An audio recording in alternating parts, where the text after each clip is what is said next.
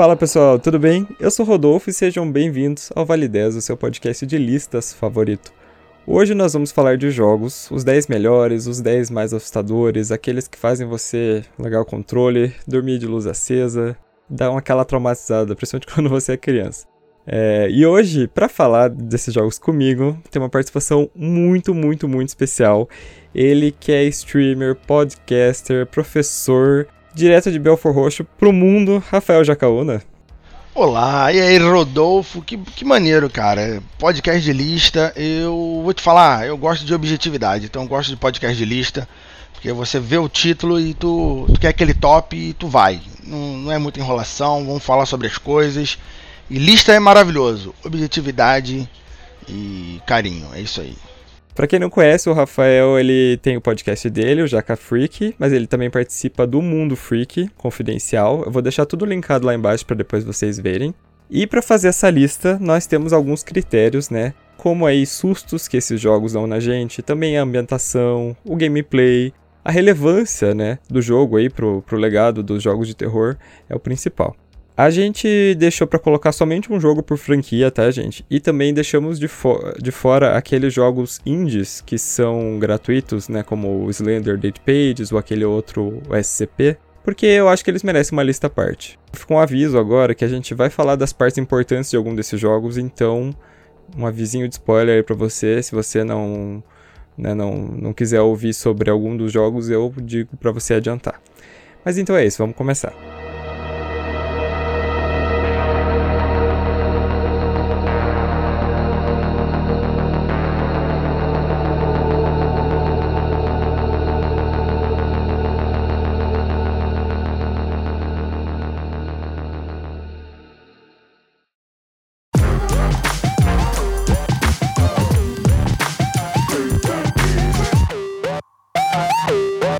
Décimo lugar, nós vamos falar de Until Dawn. Os jogos interativos saíram muito aí no, no, no começo do, da vida do PS3 e um pouco pro PS4. Eles são meio polêmicos, né? Tem muita gente que não gosta. Mas não dá para negar que o Until Dawn, né, que é um exclusivo do PS4, ele conseguiu capturar até as pessoas que não gostam desse gênero. No jogo você assume o controle de oito jovens, o Josh, a Sam, o Chris, a Ashley, a Emily, o Matt, o Mike e a Jess, que precisam sobreviver à pior madrugada da vida deles num chalé na montanha Blackwood. Como eu falei, ele é um jogo interativo, então as suas escolhas durante o jogo elas vão influenciar no final. Por exemplo, o jogo pode pedir para você correr ou se esconder em determinado momento, ir para a direita ou ir para a esquerda, fazer determinada ação ou não. Também pode pedir que você aperte um botão específico em determinado momento ou que você simplesmente não mexa o controle. Isso é muito importante porque isso vai influenciar sim nos destinos dos personagens. Conforme você vai tomando suas decisões, você pode desbloquear outras cutscenes, conquistas, influenciar no destino dos outros personagens e até mesmo escolher quem deve viver e quem deve morrer. Se você joga, você vai perceber que alguns personagens eles têm uns rostos é, bem conhecidos. Isso é porque ele foi feito naquela técnica em que os atores impressam realmente o rosto e a voz para o personagem. Uh, os dois mais famosos, indiscutivelmente, é a Hayden Panettiere, que é a Claire de Heroes, não sei se vocês lembram de Heroes, e do Rami Malek, que é ele mesmo que ganhou o Oscar, né, no Bohemian Rhapsody, ele que interpretou o Fred Mercury. O jogo ele nunca teve uma continuação, mas ele ganhou um spin-off, que é o Until Dawn Rush of Blood, ele não é mais um jogo de escolhas, e sim é um shooter bem diferente. E ele também teve um prequel chamado The Impatient, lançado em 2018, e os dois são jogos para PlayStation VR. E aí, Rafael, você jogou Until Dawn? Não, não, não joguei, mas eu vi algumas streamers dele durante algumas horas. Isso é, eu não é, sei do todo o jogo, né? Porque eu não joguei, mas o que eu vi do jogo eu achei muito interessante, cara. É como você falou, é uma, é uma leva de jogos que pega bastante essa ideia de, de jogo narrativa, né? Muito parecido com os antigos RPG de livro. Não sei se vocês, seus ouvintes aqui conhecem, mas já existiam RPGs de livro que a pessoa jogava sozinha, lendo, né? Indo de uma página para outra. Então me lembra muito, né? Quando algum, é, grandes estúdios investem, fazem jogos belíssimos, com histórias muito interessantes. E esse jogo específico é um jogo de terror bem interessante, porque inicialmente eu não sabia que era um jogo de terror.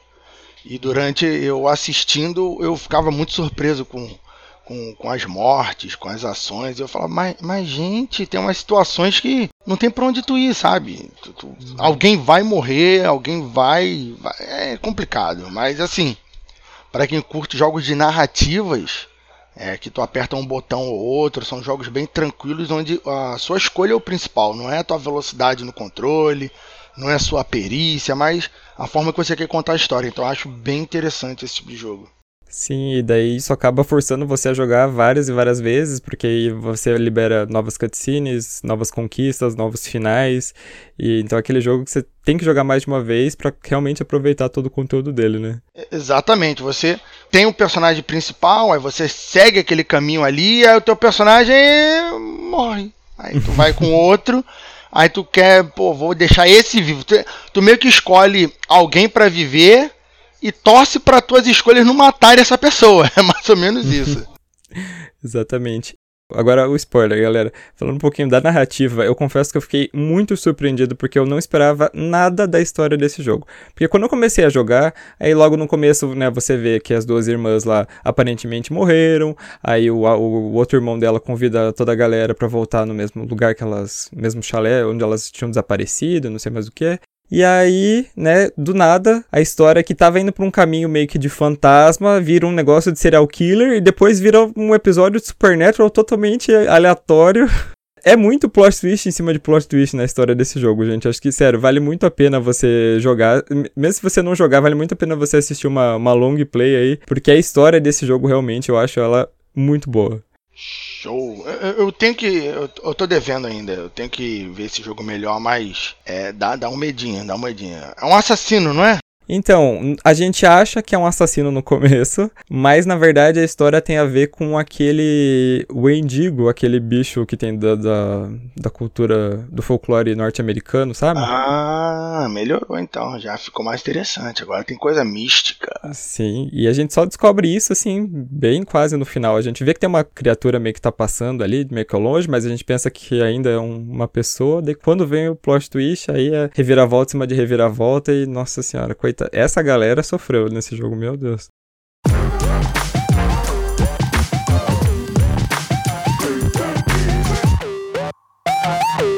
Em nono lugar, nós vamos falar de Dead Space. O Dead Space, gente, ele foi um dos primeiros jogos que exploraram o tema do horror no espaço. É, já existia, obviamente, System Shock, né, que foi um dos percussores, e também Doom, né, mas o Dead Space ele ainda ganhou um, um status porque ele fez isso depois de muito tempo. E também misturou muito, né, é, ação. Né? Não que esses outros jogos não tivessem, mas a, o foco na ação né, do Dead Space é muito grande. Além disso, tinha muito jumpscare. Uns, se você já assistiu. Tem um meme muito famoso. Ah, olha o bicho vindo. Se você já viu esse meme, você vai lembrar. É, é o cara tava jogando Dead Space. Também tem um clima, né? Que toda hora vai vir um monstro, vai pular em cima de você, não sei mais o que. Então é tudo basicamente o que a gente espera de um bom jogo de terror. No jogo você controla o engenheiro de sistemas Isaac Clarke, que foi encarregado de entrar numa nave de mineração para saber o que aconteceu com a tripulação. O problema é que a nave foi invadida por alienígenas que transformam as pessoas numas criaturas horríveis que se alimentam de carne, que são os necromorphs. São, sério, veja uma imagem deles aí, é uma coisa pavorosa. Foi lançado em 2008 para PC, para Xbox 360 e PS3. E ele foi muito bem recebido pela crítica, vendeu mais de um milhão de cópias e até ganhou duas sequências. Dead Space 2, que também é bom, também foi bem recebido, e o Dead Space 3, que aí já foi meio decepcionante, tinha mais ação do que terror, a galera já não gostou, tinha mais foco também em derrotar humanos. Foi o que quase que aconteceu com Resident Evil 6 também, então uh, realmente decepcionou bastante. Esse jogo, gente, sério, esse jogo dá medo. Dead Space 1 eu joguei e eu fiquei com muito medo dele. Porque ele tinha uma. Na época ele tinha uma inovação interessantíssima, que era a tela limpa né, que a tela era limpa, o que quer dizer? Você vê o, o, HP do seu personagem na própria armadura do personagem ali, ele tinha um, um, um, tubinho na coluna vertebral, mais ou menos, que você via uh, o HP desse personagem, então era uma coisa bem interessante, né? Não tinha uma barra de HP espalhado, e a munição a mesma coisa. A munição você via quando você apontava a arma, que você via o número de munição que você tinha. Então era um jogo que trouxe uma estética de tela limpa, sem informação na tela. Isso era bem interessante, eu acho que era, era relativamente inovador, né? Tudo bem que, por exemplo, o Resident Evil não tinha nenhuma informação na tela. Você tinha que apertar o espaço, lá o, o menu para tu ver tua vida, essas coisas. mas esse trazia uma informação na própria tela de forma inteligente, de forma embutida. Então era uma coisa diferente. E realmente os monstros eram diferenciados, né? Os monstros bizarros e realmente assustava. É, eu joguei o 1 e o 3, o 2 eu nunca joguei. E o 3 eu joguei muito pouco, muito pouco, mas uma vantagem que o 3 tinha é que dava para jogar com, com, uma dupla, né? Dava pra você jogar com um amigo uhum. seu. E aí tornava o jogo um pouco mais interessante. Mas é, o jogo não tinha nenhuma preocupação com o balanceamento. Então, se seu amigo fosse muito forte, como meu amigo jogava comigo era, ele simplesmente matava todos os monstros com um único tiro e você ficava só andando de um lado pro outro, sabe? o, jogo, era pegar dois players, colocar no mesmo mapa e vá lá. Não tinha nenhum balanceamento, mas o jogo é um terror bem interessante. Por um motivo eu não sei exatamente, mas parece que no Brasil jogos espaciais não, não emplacam tão bem assim. Mas o jogo é muito bom, vale bastante.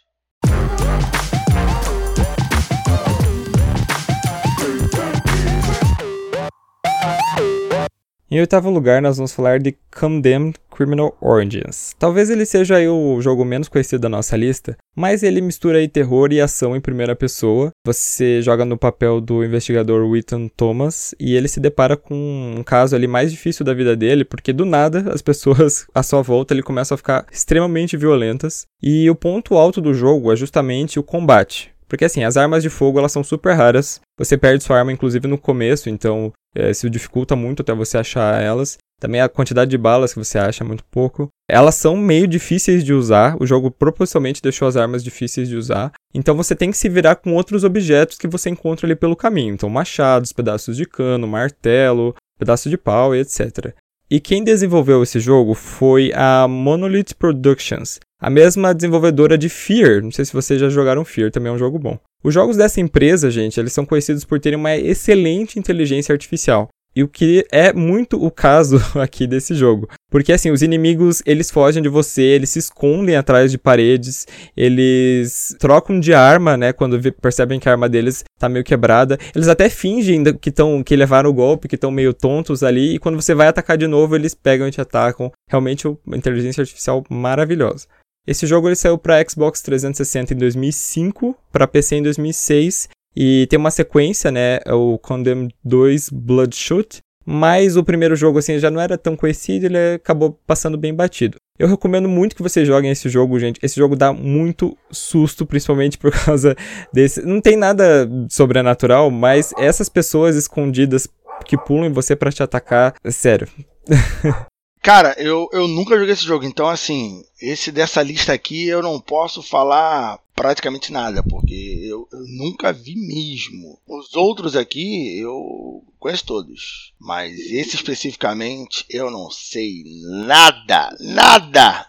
O próprio Fear, a única coisa que eu conheço, conheço do Fear é daquele vídeo lendário do rato borrachudo lá do. Ó, esses adolescentes, né? Do rato, que ele dá tiro no rato, enfim, não sei se tu conhece. Conheço, Mas, conheço. Então, a única coisa que eu sei do FIA também é baseado nesse vídeo. Não sei mais nada de FIA também. Entendi. Bom, mas a gente pode comentar que um, um jogo com uma inteligência artificial boa é o que tá, é o que tá faltando, né? Porque tem uns joguinhos que tem uns, uns inimigos que, meu Deus do céu, só falta os caras se jogar na frente do, do, do disparo mesmo, sabe? E, e, nesse aqui eles, eles dão medo de tão real que eles são, assim, eles acabam dando medo na gente. Sim, tinha, tinha um jogo que eu jogava bastante, não é de terror, mas chamava Tenchu. Não sei se você já ouviu falar, um jogo de ninja. Uhum. E ele, ele era maravilhoso, tal, jogão, aquela coisa. Mas, cara, como os NPCs eram burros, sabe? É? Isso dava uma raiva, abraço. Eu falava, meu Deus do céu, porque esse personagem faz isso? Ele é burro, ele é idiota. É, é isso mesmo, entendeu? Então, eu não sei quanto é difícil para programar, deve ser bem difícil programar um personagem minimamente inteligente. A galera parece que investe muito tempo em, em, gráfico, né? Dependendo aí. Esquece um pouco dessa rejogabilidade. Acho que, que um dos segredos de, de, um jogo ganhar um pouco mais de, de sobrevida é fazer uma dinâmica interessante dos NPCs, mas isso é uma opinião minha. Isso é uma opinião minha. Eu concordo super. Acho que realmente falta inteligência artificial em alguns jogos que, né, como você falou, foco, foca mais no gráfico. Mas, mas é basicamente isso, gente. Joguem, eu recomendo que vocês joguem esse jogo quem não conhece. Ele não é muito conhecido mesmo, ainda mais aqui no Brasil, ele é já é um pouquinho antigo, mas eu super recomendo que vocês joguem.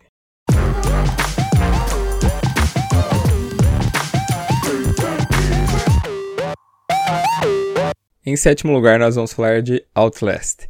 Ele foi publicado e desenvolvido pela Red Barrels em 2013 e ele causou muito quando ele chegou a gente, porque ele tinha cenas extremamente pesadas é, e era um jogo muito aterrorizante, né? Então os gameplays começaram a fazer muito sucesso no YouTube, na Twitch, porque o pessoal né, começou a se gravar levando muito susto e não sei mais o que.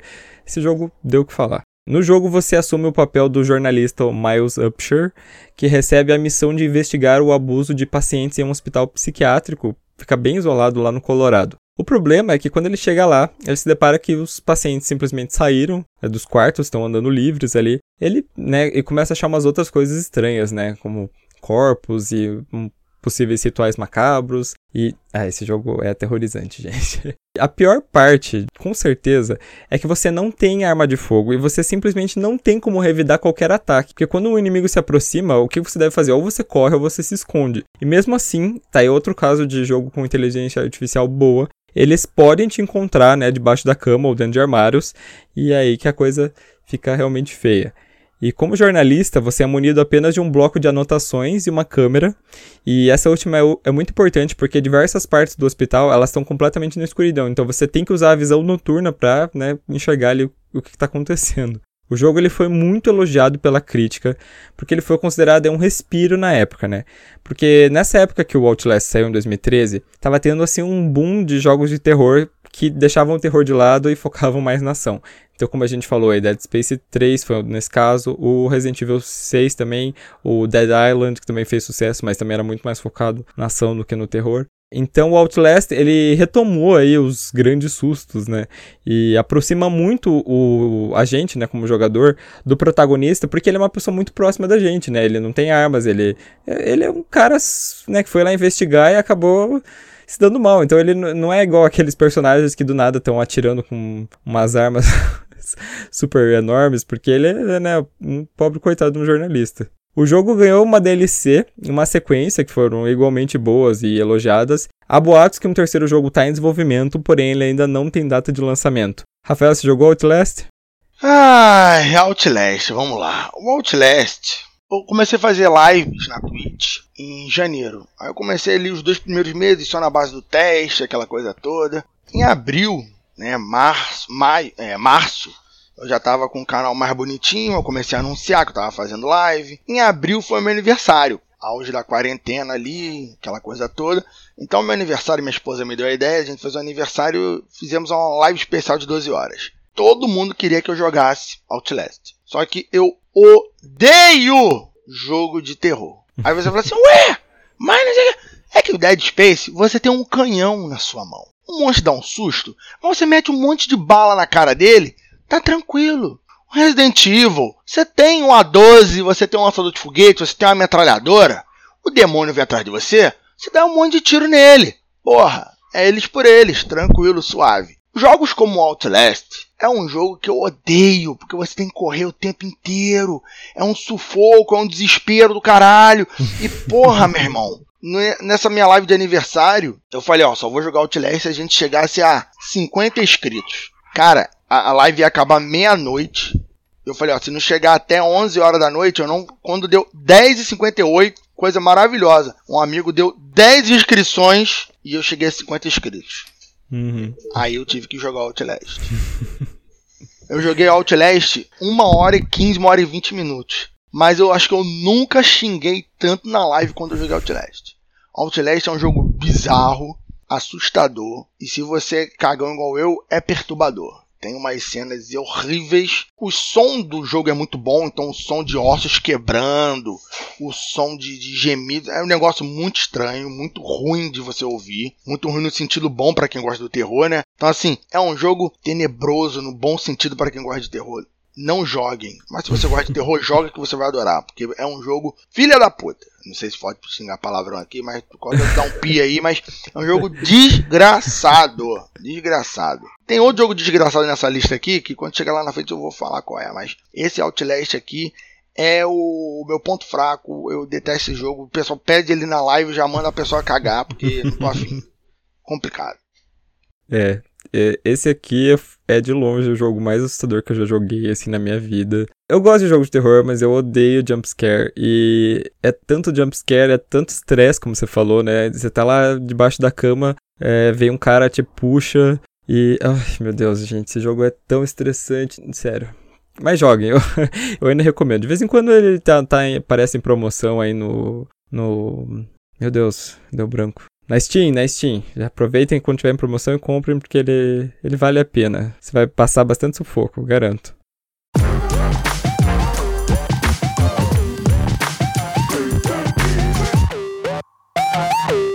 Em sexto lugar, nós vamos falar de Amnesia The Dark Descent. Imagina você aí, acorda, do nada você tá num castelo extremamente horripilante, você não lembra de nada, e essa é basicamente a premissa do Amnesia The Dark Descent. Ele foi lançado em 2010 para PC e anos mais tarde, né, para consoles, e ele é um survival em primeira pessoa que tem duas mecânicas que deixam o jogo muito tenso. Tem aquela mesma coisa do Outlast que você não pode atacar os inimigos, e o protagonista, né, que é o Daniel, ele tem que cuidar, além da vida, ele tem que cuidar da sanidade dele. Por quê? Porque cada vez que você fica muito tempo no escuro, ou você olha diretamente para os monstros que, que tem ali no castelo, a sanidade dele é reduzida. Isso causa alucinações visuais, auditivas, diminui a mobilidade do personagem e às vezes até pode né, causar a morte dele. É, e para ajustar isso, você precisa sempre manter a sua lanterna acesa e além de acender velas e tochas pelo castelo, mas esses itens também são limitados, então você tem que usar eles com muita sabedoria. Gente, esse jogo também é estressante pra caramba, meu Deus. Não é mais eu diria que o Outlast é um pouco mais estressante, mas esse jogo é dá medo. Cara, agora tu vê, esse jogo aqui é um jogo que eu achava que era, mas não é. Esse jogo também não joguei. Não jogou? não, eu tava procurando ele aqui, eu nunca joguei esse jogo. Eu nem, eu nem sei do que ele se trata. Eu tenho esse jogo, inclusive. Eu tenho ele na Epic. A Epic deu esse jogo, ofereceu, né? E eu não tenho, eu não, não, não joguei. Uhum. Mas é esse. Cara, esses jogos assim de. É que não tem aqui na lista, mas eu cheguei a jogar um jogo chamado Alone in the Dark, já ouviu falar? Já. Uhum. Então, eu joguei para PlayStation 1 ainda na época. O Alone in the Dark ele tinha essa uma premissa de você desviar dos monstros com a luz, aquela toda, aquela coisa toda. Mas a arma do Alone in the Dark era muito terciária. Você não usava muito arma porque você tinha pouca munição. A munição não matava os monstros, mas você tinha a bengala espiritual, moral de ter um revólver. Porra, esses jogos que você não tem nada, maluco. Só o desespero e a, e a coragem. Eu não gosto de jogar isso, não. Eu fico muito estressado. É, então eu imagino que você não vai jogar mesmo numa live esse aqui algum dia. Não, não vou mesmo. Nem pensar.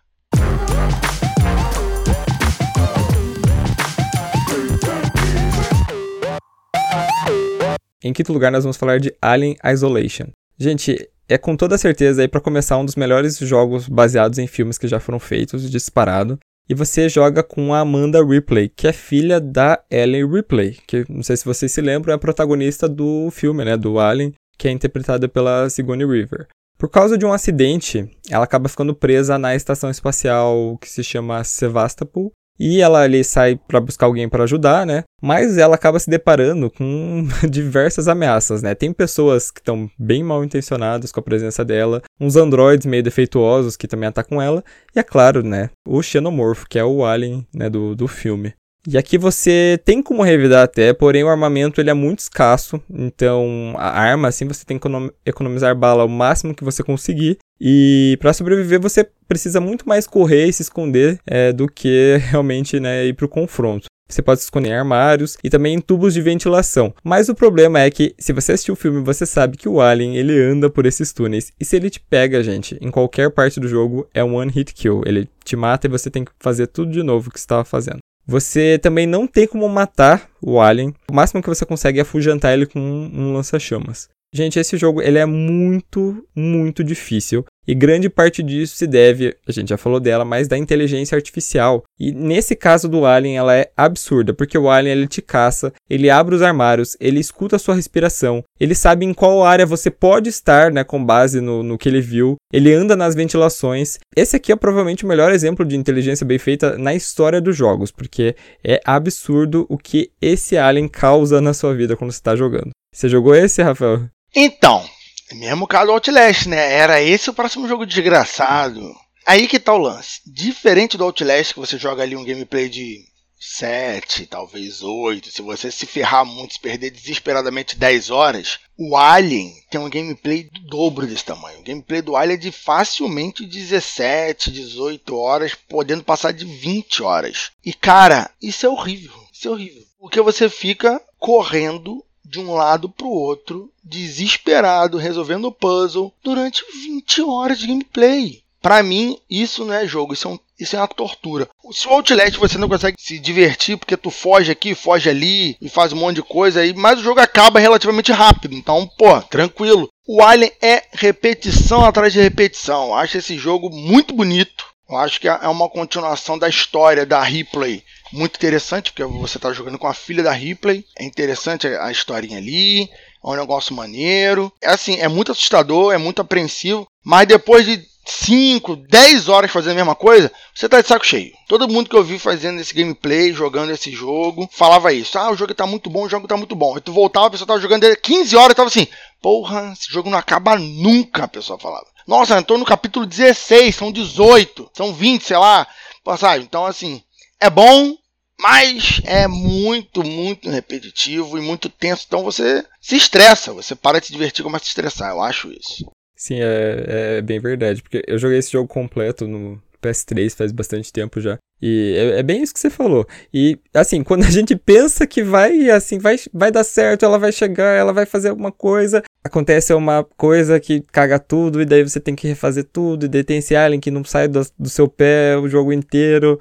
É, é, ele é meio repetitivo, ele é bem repetitivo, na verdade mesmo. E, inclusive, tem uma coisa que eu, nem coloquei aqui na pauta, mas eu acho que é interessante falar. O esquema de salvar desse jogo, gente, ele é extremamente aleatório. Você nunca sabe quando você vai encontrar um, um checkpoint, digamos assim, que é um lugar que você põe um cartão para salvar o teu progresso. Inclusive, é, tem uma coisa legal, assim, mas é que só deixa mais interessante. Se você salva com um alien perto de você, o jogo dá um aviso, né? O alien, é, alienígena próximo. E aí pode ser que quando você salva, é, quando você volta, dá aquele problema que, tipo, o alienígena te vê. Se o alienígena te vê, ele vai atrás de você e te mata, na hora. E aí, se você salva e o alienígena faz isso, né? Você vai entrar numa, num looping eterno. Você acaba tendo que voltar pro seu outro save. Isso se você tiver outro save, né? É. Tem esse pequeno problema. Se você errar o save ali no desespero, você perde o seu save e tem que começar tudo de novo. Já era, já era. Você se fudeu. É, é isso. É isso. Você se lascou, que o Alien te mata sempre. E, cara, é, é horrível. Puta merda. Você se esconde do Alien é legal. Uma hora, duas, três, quatro, cinco horas, vinte horas. Você tá querendo que o Alien coma a sua cara na porrada. Fala, ah, mata essa mulher, pelo amor de Deus. Não aguento mais. Ainda tem os robôs. Porra, cara, sério, assim. Os robôs, eles matam todo mundo, inclusive você. Mas eles não fazem nada com o Alien e o Alien não faz nada com os robôs. Porra, mano, se ainda rolasse um, uma porradaria entre robô e, e alien, ia falar, caralho, aí vai servir pra alguma coisa essa dinâmica. Mas não, o robô fica de um lado pro outro, de vez em quando dá uns tiros, o tiro não serve pra nada, o alien, não, o alien não morre de tiro, não se afugenta com o tiro que você dá. Às vezes você encontra um humano ou outro também, é um bagulho, né, meio sem propósito. Então, um jogo interessante, bonito, assustador, mas muito repetidão, muito paradão, é complicado.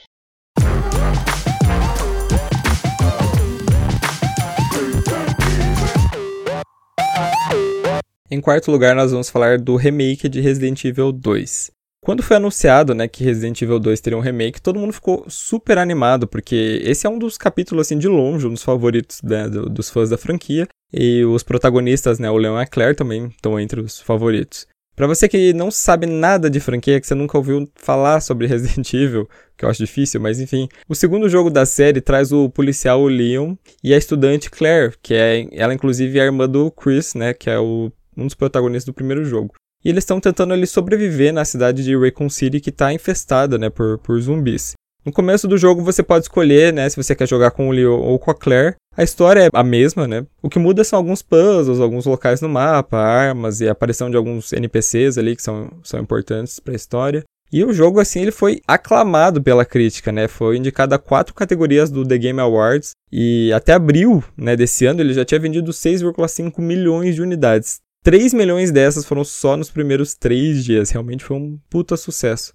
Cara, o jogo Resident Evil, é, todos eles, todos eles não, vamos lá.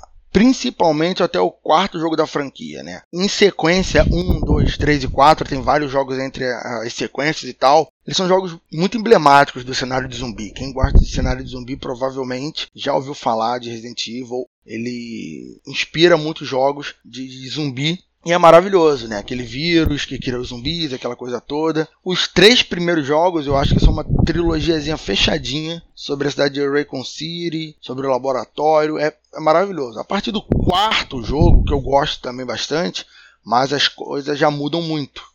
E a partir do quarto jogo, o Resident Evil ele já não virou, já não é mais um jogo de, de zumbi e vírus. É uma outra coisa, é uma outra coisa, né? Não estou dizendo que é ruim, só é outra coisa. É diferente. Se você é fã do 1, 2 e o 3 e vai jogar o 7, é outra coisa. Resident Evil 7 é outra pegada, outro esquema. Resident Evil 4 é outro esquema. O 5 é um esquema diferente. E por aí vai. Com esses remakes que eles refizeram o remaster do 1, aí fizeram esse maravilhoso remaster, do, o remake do 2, alterando algumas adaptações da história, deixando a história muito interessante, muito legal. E fizeram o 3 que foi fatídico o 3.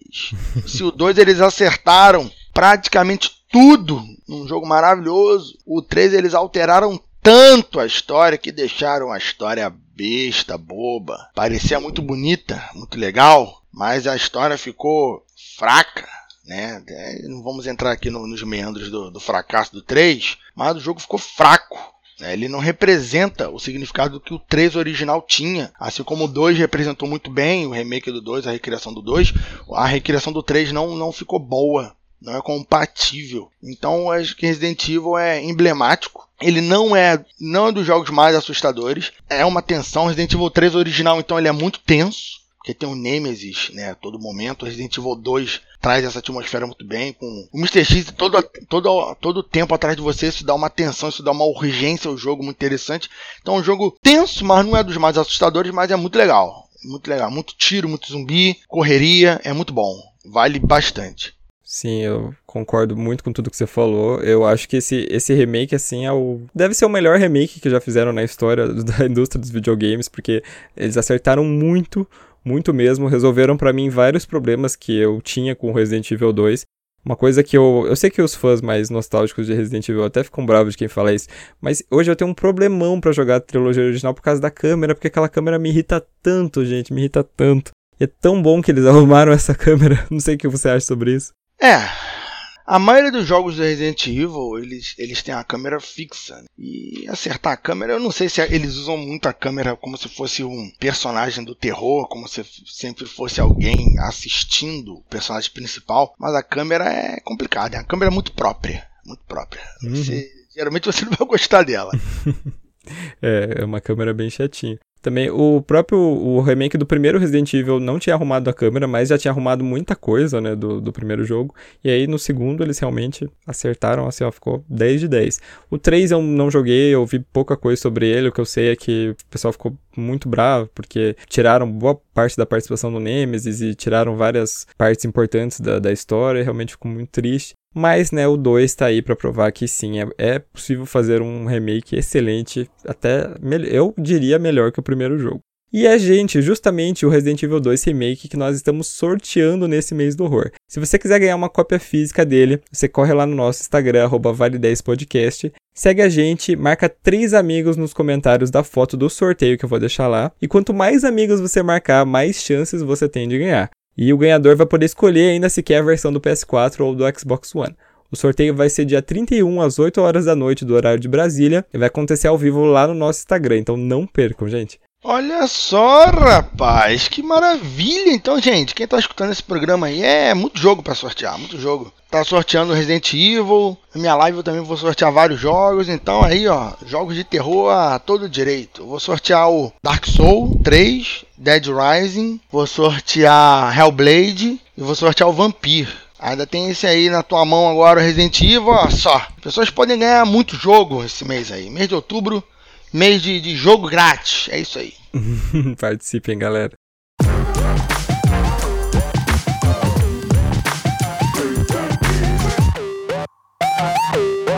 Em terceiro lugar, nós vamos falar do PT. Gente, diferente aí do restante da nossa lista, ele não é um, bem um jogo. Ele foi é considerado o primeiro playable teaser. Foi lançado para PlayStation 4 em 2014. Você que nunca ouviu falar, né, do, do PT, como a gente chama aqui em português, deve estar tá pensando, né, mas o que, que é um playable teaser? É como se fosse uma demo, né? Só que como a demo é só uma parte do jogo, o Playable Teaser ele era um jogo completinho. E esse teaser ele era de um novo capítulo do jogo Silent Hill, né? Que se chamaria Silent Hills criado pelo Hideo Kojima em colaboração com o diretor Guilherme, Guilherme Del Toro. O protagonista ainda teria o rosto do ator Norman Reedus, que é o Daryl de The Walking Dead. Se você gosta de The Walking Dead, está ligado. Daquele cara que faz o entregador do, do Sedex, daquele jogo Strange. Aquele, aquele jogo que ele anda pra cacete pra entregar as coisas. Death Stranding. Death Strange, esse jogo aí. O teaser ele é em primeira pessoa e você controla um protagonista, né, que não tem nome e que de repente acorda numa casa misteriosa. E essa casa, gente, ela só tem um único corredor em formato de L, em que o jogador entra e sai dela em looping. E cada vez que a gente entra de novo no corredor e vai, né, progredindo no jogo, as coisas vão ficando bem mais sinistras. Existe uma presença nesse corredor que no começo você não consegue identificar direito, mas depois você percebe que é um fantasma de uma mulher, que é a Lisa, né, o fantasma da Lisa. E ela te persegue né, em determinados momentos. Gente, os jump scares desse jogo são absurdos. Inclusive, se procurei compilação de sustos do PT, porque, gente, a mulher aparece do nada, do nada, e a câmera vira de repente assim para ela. É, não tem como não levar susto. Infelizmente, o Silent Hills ele foi cancelado porque o Hideo Kojima ele saiu da Konami e deu muita treta, gente. E o teaser acabou sendo removido da Play Store. Então hoje você não tem como você jogar mais esse jogo. A única forma, né, de você ter como jogar é se você tiver um PS4 instalado com ele, porque se você desinstalou por algum motivo, você não tem como reinstalar. Ai, eu fico tão triste porque o meu sonho era jogar esse jogo e eu absolutamente não tenho ninguém, ninguém, nenhum conhecido que tenha instalado. Esse é o melhor jogo que nunca existiu. Com certeza. Esse jogo vai ser muito bom, gente. Mas o Playable Teaser, quem teve a oportunidade de, de jogar, eu acho que se, realizou. Porque, assim, é, pensem, gente, a gente tá falando aqui de um, um jogo que teoricamente é bem pequeno, né? Nem, se, nem chega a ser considerado um jogo e tá em terceiro lugar na nossa lista, porque é realmente um clima muito tenso, tem muito jump scare. Por mais que seja só um corredor que você anda, você escuta barulhos, você vê coisas, você tem que ir atrás de uns pedaços de umas fotos que você não sabe direito onde é que tá. O jogo também, né, não mostra os controles, não mostra nada, nem botão de ação tem, né, imagina. E tem uns pedaços de foto tão escondidos, gente, que tem um até. Bom, eu vou falar spoiler aqui porque você não vai jogar mesmo, porque não tem como, mas tem um pedaço de foto até escondido no menu do jogo, que você tem que achar de um jeito muito louco lá. Esse jogo ia ser demais, pena que realmente foi cancelado. Cara, é aquilo que a gente falou lá no início. Isso mostra que para ser bom um jogo, ele não precisa ter um orçamento maravilhoso, uma realidade gigantesca, né? Precisa ter um uma historinha, precisa ter, contar alguma coisa interessante, precisa dar para o público algo de interessante que o público observe, porque a gente vê muito nessa, nessa nova, nova leva de, de supostos jogos que estão vindo, Play 5, do Xbox Series X e tudo mais, pessoal reclamando de gráfico, reclamando disso, mas não caiam nessa, não caiam nessa. Você tem que entender que, por exemplo, no momento que nós estamos gravando isso aqui, os jogos mais populares, que mais tem meme, que mais tem vídeo, que mais estão lançando um monte de materialzinho na internet, é o Among Us e o Fall Guys, que são jogos muito simples, com uma história inexistente, mas que são os mais famosos. E um, um custa 10 conto, outro custa, sei lá, 40 reais, sendo que para videogame ele é grátis. Então, assim, precisa focar na história. Assim como em bons filmes não precisa gastar muito dinheiro, né? Temos muitos desses exemplos. Tem que focar na história. Histórias boas vendem melhor do que gráficos maravilhosos. Nossa, com certeza, você falou tudo, porque a gente vê saindo, ainda saem ainda muitos jogos que a gente vê né, o gráfico e fica absolutamente impressionado, e quando sai o jogo todo mundo vê que é uma porcaria, inclusive o que aconteceu com aquele jogo Empty um, ano passado, que tava todo mundo falando que não sabia nem se ele sair para PS4, porque o gráfico era muito bom, não sei o que. Afinal o jogo saiu, ninguém gostou, ninguém jogou, o jogo já até estavam dando aí, parece. É, e só o gráfico é bonito, porque o jogo é ruim. Então o que, que adianta, né? É, cara, o... tem vários jogos assim. O próprio No Man's Sky ele se queimou muito, né? Quem é fã do no, jogo No Man's Sky vai dizer que depois dos patches, depois das correções, o jogo ficou maravilhoso. Eu já vi muita gente falando muito bem dele. Uhum. Mas ele foi tão queimado no lançamento, tão queimado no lançamento, que muito provavelmente os produtores perderam milhões de dinheiros. Claro que provavelmente financeiramente eles se recuperaram, mas eles poderiam ter tido um sucesso muito maior por causa disso. Muito maior, porque eles lançaram o jogo cagado e perderam perderam muita gente. Então, é grande coisa a gente estar tá conversando óbvio aqui, mas todo mundo sabe disso. Uhum. É, você, você, isso é muito para produtor pequeno, né? Produtor pequeno tá aí fazendo seu joguinho em casa, investindo seu tempo, seu aprendizado em jogos. Foca no roteiro, querido. Faz um roteiro maneiro, entendeu? Pode jogar o gráfico do Among Us. Se tiver um roteiro legal, a gente vai jogar, vai fazer gameplay, vamos nos divertir e vamos ficar felizes. Então, foca no seu roteiro, que esse que é o segredo. Confia. É isso aí.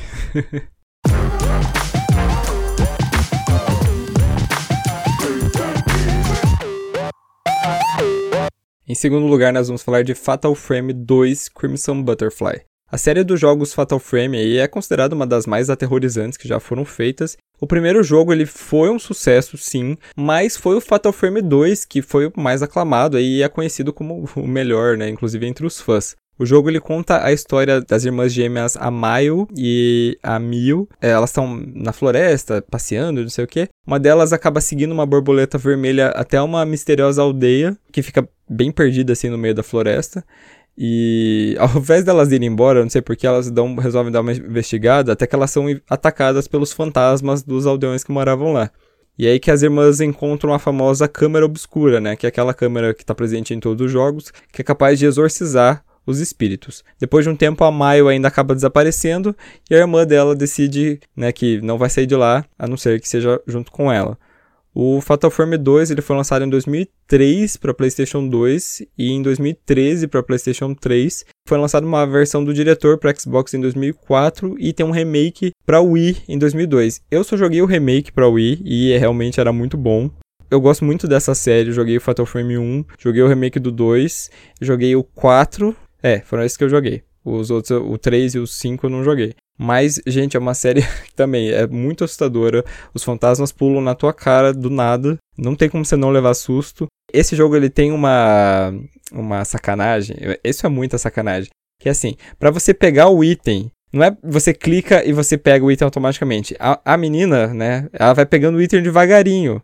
E você tem que ficar segurando o botão para ela ir pegando. Porque às vezes tem um fantasma e vem e agarra teu braço. Isso faz você perder vida. Então você, quando você tá indo devagarinho, aí vem o fantasma e você solta. Isso é muito desgraçado, porque dá muito susto. Cara, o Fatal Frame, ele, é, ele, ele é um jogo que eu. Eu acho que eu tô confundindo Fatal Frame com um jogo que tinha pra fliperama. House of Frames, sei lá. Que era um jogo de, de, de terror que você jogava de fliperama com pistola, sabe qual é? O Fatal Frame. Eu acho que eu tô errando muito nesse jogo aqui. Eu acho que você tá, você tá pensando no The House of the Dead, não é esse? Cara, agora eu lembro. Deixa eu procurar ele aqui, porque agora eu estou confuso. Fatal Frame. Ah, não. Tá. Esse jogo aqui eu vi pra Play 1. Ele tinha pra Play 1? Não, ele tinha pra Play 2 só. Ah, isso. Pra Play... Então, pro Play 2, esse jogo aqui eu nunca joguei. Nunca joguei. O meu tempo de Play 2, é, eu trabalhava num, num, bar locador, essas coisas assim. Então a galera não curtia muito jogar jogo de terror, não. A galera jogava jogo de skate, futebol e, e jogo de porrada. então Fatal Frame eu nunca vi. Três jogos já da lista aqui que, que eu não sei do que você está falando. Estou flutuando. Mas se tem japonês é assustador. É, é, é, bem assustador. E é bem assim. É, folclore japonês mesmo. Então tem aqueles fantasmas, tipo a, a Samara, né? Com aquele cabelo na cara. Também tem aquelas, tipo a, a Kayako, né? Do grito com o pescoço de cabeça para baixo, na verdade, de cabeça para baixo. Esse jogo ele é extremamente assustador. Eu recomendo muito que você jogue o 1 e o 2. O 3 é mais ou menos, o 4 é bem legal, o 5 é, saiu pra, só pra Switch, não, só pra Wii U. E ficou bem escondido. E eu não sei por que, que não fizeram esse jogo ainda para uma outra plataforma. Porque, por exemplo, no Switch eu acho que seria o jogo perfeito você usar, tipo, o, o Switch como câmera. Porque no jogo você, tipo, aponta a câmera, né, pro, pro fantasma e tem que tirar fotos dele e isso vai tirando a vida dele. Se fizesse um jogo desse pro Switch, amigo, ficaria, ficaria maravilhoso. Cara, eu, eu, acho justamente que, que um dos diferenciais de óculos virtual, essas porra toda aí, é, não é jogo de tiro em primeira pessoa, mas eu acho que essa pegada de jogo, tanto tipo o, o, primeiro que tu falou da lista, né? O Until Dawn, que, que você conta uma história, né? Esse tipo de jogo que seria mais para óculos virtual. E jogos desse estilo do, do Outlast. Porque aquilo ali, cara, jogando num óculos de realidade virtual, provavelmente vai intensificar o medo, o cagaço do sujeito jogando. Incrível. Então, se tem uma utilidade para realidade virtual nos videogames atualmente, provavelmente é essa o Switch não tem óculos ainda, mas ele, ele tem uma certa imersão interessante, que provavelmente ficaria muito louco também. Concordo. Queria muito que saísse um, novo, porque eu, eu, gosto bastante dessa franquia. E tá faltando coisa de terror no, no Switch também. Acho que tá precisando de um novo Fatal Frame aí. Produtores, se vocês estiverem escutando por algum motivo, façam um novo jogo.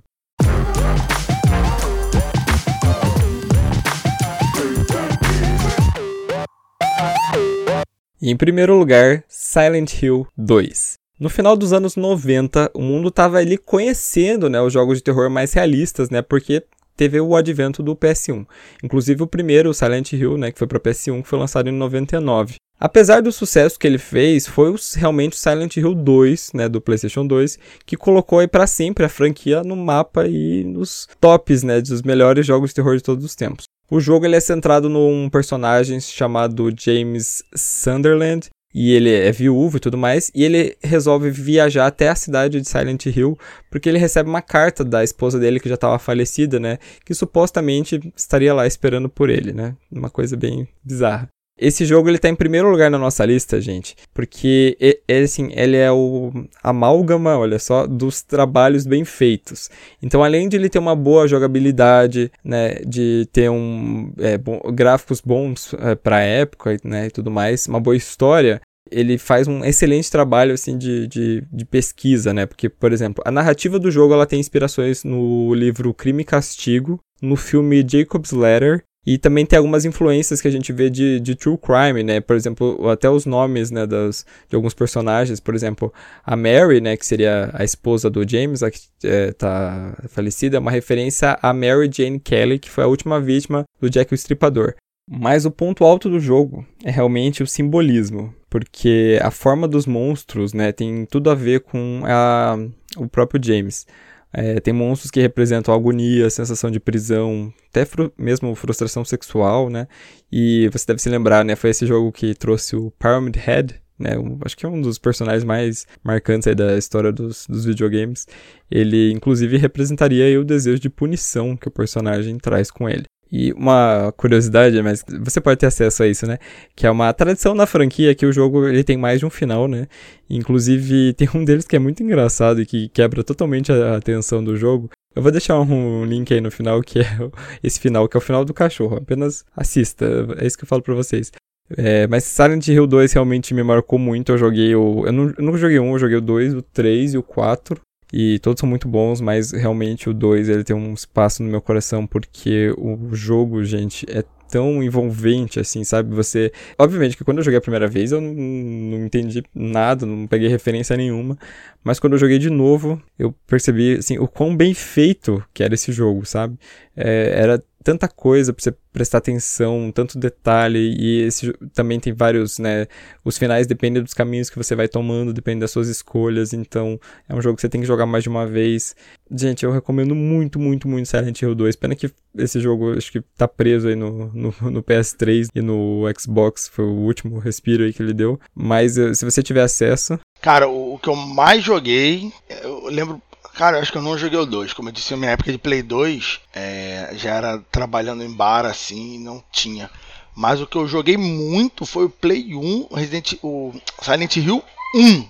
Uhum. E esse eu tenho muito na cabeça. Era assustador aquela névoa, o rádio. Ele tinha várias, uma jogabilidade muito interessante porque ele parecia parente, a gente né, não tinha informação, mas para nossa cabeça ele era tipo um Resident Evil, aquele Resident Evil da névoa. É, então você tinha um mundo invertido antes de existir Stranger Things, sabe é? Tinha um mundo invertido, Sim. que era um, um, local cheio de névoa, que tinha umas criaturas que vinham voando, né? Tipo um uns, uns mosquitos gigantes ou um pterodátilo, se você preferir. Tu usava um, um, cano de chumbo, lá um cano de ferro para lutar com os bichos. O seu personagem tinha um radinho e quando os monstros chegavam próximo, o rádio dava interferência, então tu sabia que tinha um monstro perto. As jogabilidades eram muito legais e esse primeiro jogo também tinha vários finais. Tinha acho que quatro finais diferentes e tinha inclusive um, um dos finais que era o final do Alienígena, né? Que é um final muito legal porque você era abduzido, você era sequestrado por aliens, os aliens te levavam no final do Silent Hill, que é um jogo completamente de terror, de assusto e aleatoriamente os caras botaram um final onde vinha alienígenas e te levavam. É isso. É isso, era só um final gag mesmo, um final de, de piada, porque o jogo não tinha nenhuma relação com alienígenas, mas o, o, os aliens se levavam no final do game, um dos finais. Você podia fazer vários desses finais. Ele criou várias coisas interessantes e assustadoras, como você falou, o Pyramid Head, mas uma outra coisa muito assustadora que ele vai criar que vai ser usado bem maneiro no filme, inclusive, vão ser as enfermeiras. Uhum. A, as enfermeiras elas são muito marcantes no final do jogo ali. Você vê as enfermeiras, elas se movem. E, enfim, é, é bem interessante. Eu não sei se você sabia que a. Isso depois no 2 no, no dois, é, foi resolvido, mas no Silent Hill no primeiro, a névoa é tão densa porque ela meio que. Eles fizeram de propósito que é pra, pra o jogo não precisar ficar renderizando tanto. Então eles botam uma névoa lá no fundo. Exatamente. Ao, ao fog, eles jogam aquela névoa. Porque o Resident Evil, por exemplo, se você reparar, no jogo Resident Evil, é tudo dentro da cidade, tudo dentro de locais e é tudo muito fechado. Uhum. Muito fechado. Então o jogo não renderiza muito longe. É tudo sempre tem um ônibus virado que atrapalha o caminho, tudo assim. No Silent Hill tinha muitas telas onde você estava no meio da rua e supostamente a rua estava toda liberada, era só você sair andando. E aí você andava durante ruas inteiras, eram locais que você andava muito aberto, muito lugar externo mas a, o, a névoa possibilitava o jogo fazer essa renderização, porque a névoa impedia a visão do jogo. Então o jogo não precisava renderizar a tela lá na frente. Então era uma. Tá vendo? Você pega uma limitação do, do, do, do seu jogo, né? Do, do, dos seus bits, e você faz dessa limitação um trunfo e faz um elemento importante para o seu jogo. Né? Uhum. Você não precisa falar, ah, não, preciso da tecnologia superior de um videogame de tal quinta geração, de quarta geração, para fazer um jogo maneiro. Não, você faz, ah, é? Então não tem problema não. A gente pega isso aqui, faz isso aqui e entrega um jogo maneiríssimo. Sim, com toda certeza. Bom, gente, essa aí foi a nossa lista de hoje. espero que vocês tenham gostado. Mas antes, claro, né, a gente vai ter o nosso Vale Indica. Então vamos lá.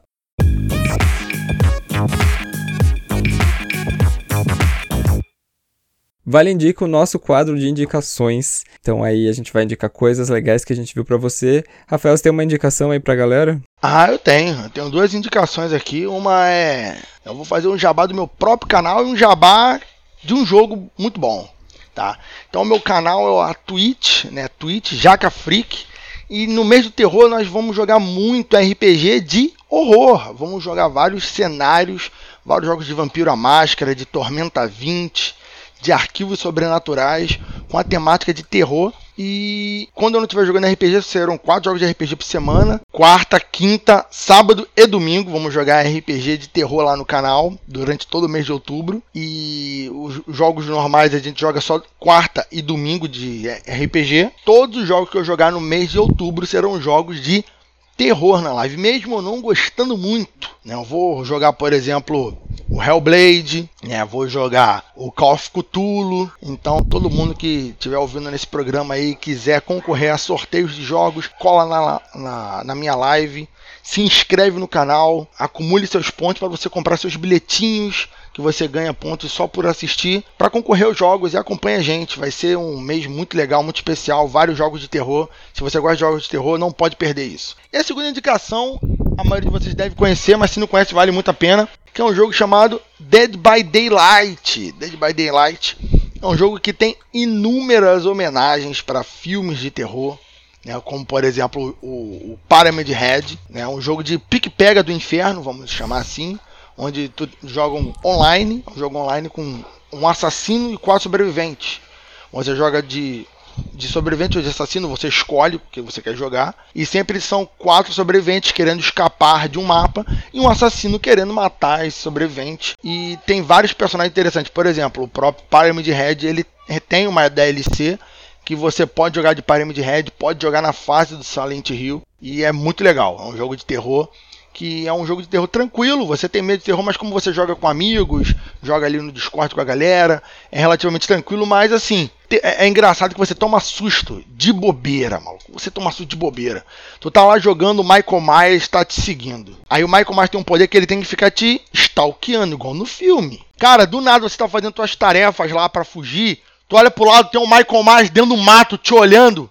Você, ah! Toma um susto muito aleatório. Então, assim, é um jogo bem suave, mas tem uns sustos interessantes. Então, vale bastante a pena ser jogado também para quem gosta de jogos de terror. É um jogo que é para jogar com os amigos, é melhor. Se não for jogar com os amigos, é bom também, mas jogar com os amigos é melhor ainda. É isso aí. Eu gosto do, do, Dead by Daylight. Eu nunca joguei, mas eu sempre vejo gameplay de, de vários canais e eu acho muito, muito, muito legal. Já jogamos na live Dead by Day. É bem divertido, cara. É bem divertido. Jogar com os amigos é bem melhor. Jogar sozinho não é muito bom porque você não interage muito, é um pouco mais difícil. Mas jogar com os amigos, tanto de sobrevivente é muito bom e de assassino é bom jogar sozinho, porque o assassino é sozinho, né? Uhum. Sobrevivente tu joga em quatro você e mais três. O assassino é para passar a lambida em todo mundo. Se você é um cara sozinho, meio chateado com a vida, joga de assassino que você vai ficar feliz. se você for bom.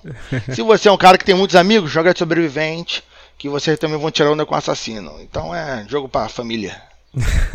Aproveita que o Among Us tá na moda, tem essa coisa, né? De uma pessoa. Tudo bem que no, no Dead by Daylight você escolhe, né?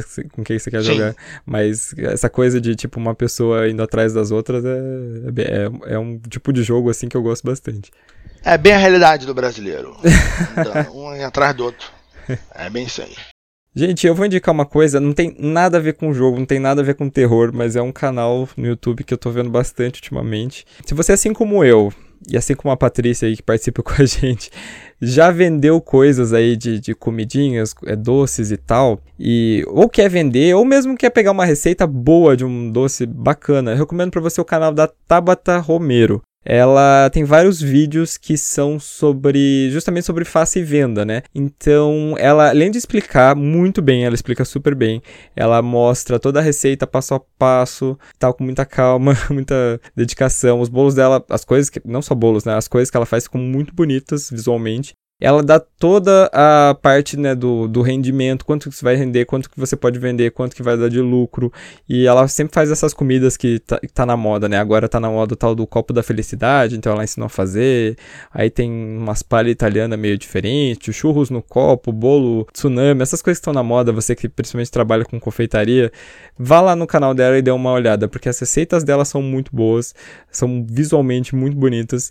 E ah, eu daria tudo. Tem um bolo aqui de brigadeiro brigadeiro que, meu Deus do céu, tô salivando só de ver. Jesus Cristo. É, eu recomendo então que você dê uma olhada lá no canal da Tabata Romero.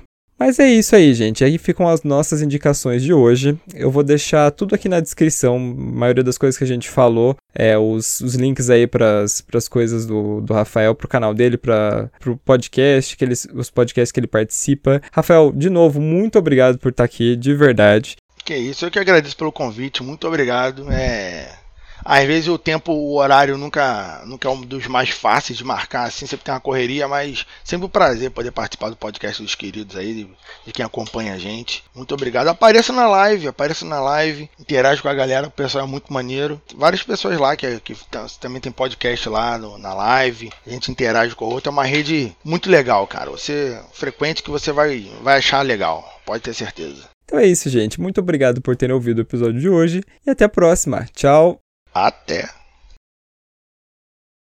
Vale 10 é escrito, dirigido e editado por Rodolfo Brenner. Participou do episódio de hoje, Rafael Jacaúna.